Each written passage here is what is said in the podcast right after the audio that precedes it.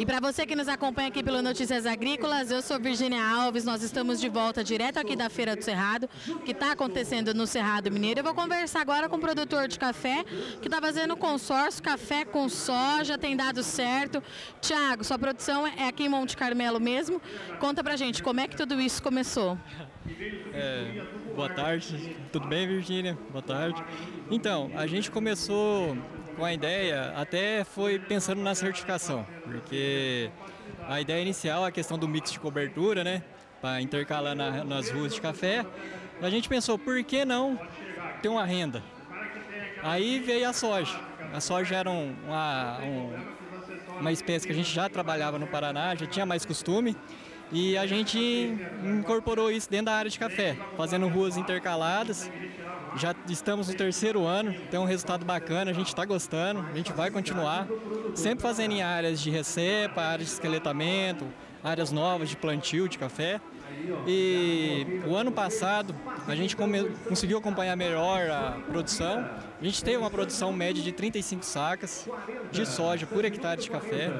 A gente achou muito bom e a gente vai continuar com esse trabalho, com certeza. E aí eu vou te fazer é, uma pergunta que todo mundo vai ficar curioso. Você já falou uma média de 35 sacos é, de soja, mas e para o café? Nessa área que tem um consórcio? Então, é, a nossa área hoje é aproximadamente 550 hectares de café. É, a gente consegue uma média, a média do ano passado nossa foi de 67 sacos nesses 550 hectares, mas a gente tem é, sempre está renovando uma média de 100, 120 hectares. Então, é, não interfere. Eu acho que tem mais a agregar.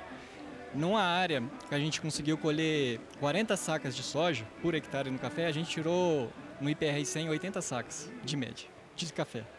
Tá, e agora vamos para a parte da engenharia que eu sei que você teve que fazer lá. Primeira pergunta que vai surgir é como é que fica o trato cultural disso tudo, né? Porque quando a gente coloca é, o mix de cobertura tradicional, na teoria a gente não, o produtor tem algumas funções, mas não altera muito a rotina dele da fazenda, porque ele coloca lá, chove, ele pega os nutrientes da aplicação do café e as coisas andam. Com a soja, como é que você faz esse trato cultural das duas culturas ao mesmo tempo? Eu não sei se, como que a gente já tinha um pouco mais de experiência, já tinha um pouco mais de prática, foi fácil, porque a gente já veio com maquinário agrícola. Isso facilitou muito para a gente na questão do manejo. A gente só planta as duas linhas, não planta três, por causa que, principalmente quando a planta de soja está mais nova, ainda você tem o trânsito de cafeiro, que é um trator mais baixo, mais compacto. Né? Aí você consegue trabalhar. A partir de um certo momento, Aí a gente começa a usar o trator agrícola. A gente consegue usar os mesmos equipamentos do café para aplicar na lavoura, para aplicar nas ruas de soja. E a gente adaptou o nosso Arbus, colocou um rodado mais alto para junto com a agrícola para não danificar tanta soja e ter essa manter essa produção, né? Tá, e para colher essa soja? Para colher a gente foi outra na, engenharia. Outra né? engenharia.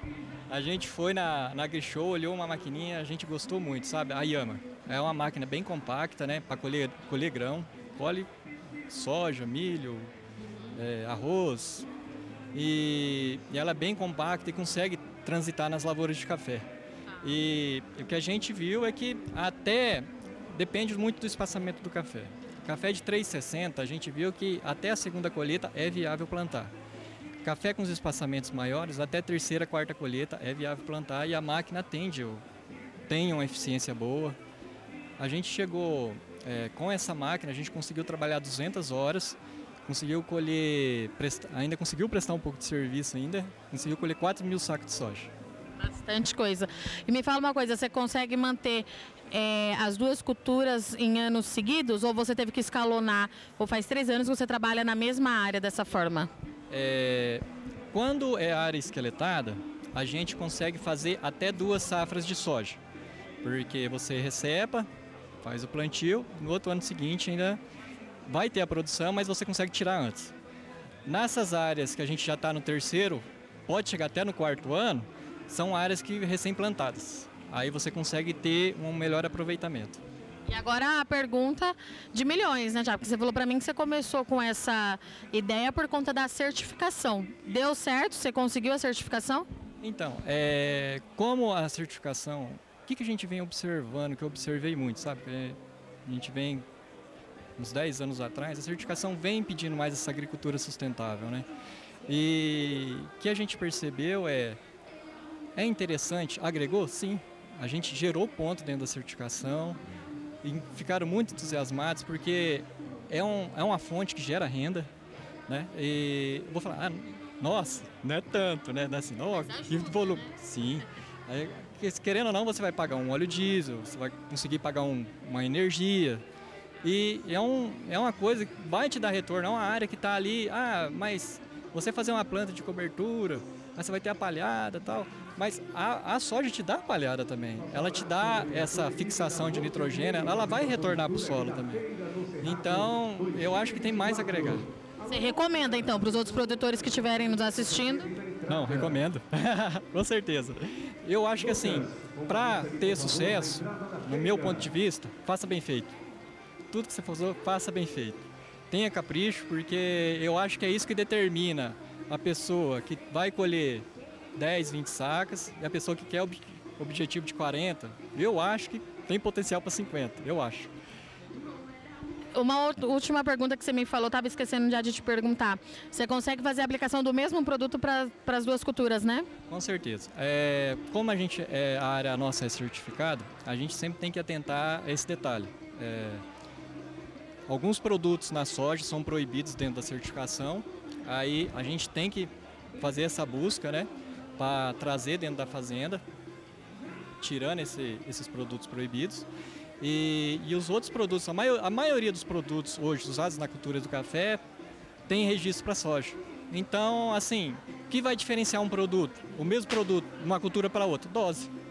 É só isso que vai diferenciar. Então, ah, questão de resíduo. A cultura da soja, o residual, seja até menor do que numa cultura de café. E aquela outra pergunta, né, Tiago? O que é mais difícil, café ou soja? Hoje, avaliando o clima, os dois. Obrigada, Mas... Tiago. Nós estivemos aqui então com o Tiago, produtor de café, produtor de soja, que encontrou uma solução, já que o mercado pede muito por essa cafeicultura regenerativa, os mix de cobertura, a gente tem falado muito, principalmente aqui no Cerrado, né, Tiago? A importância disso, encontrou a solução, consegue rentabilidade nas duas culturas, produtividade, pelo que ele disse, ele ainda acredita que tem potencial para ser maior, né, na soja, principalmente, que está começando agora, mas é isso, produtor encontrando solução para essa exigência do mercado e garantindo, é claro, o dinheiro no bolso. Eu agradeço muito sua audiência e companhia. Não sai daí que já, já a gente está de volta.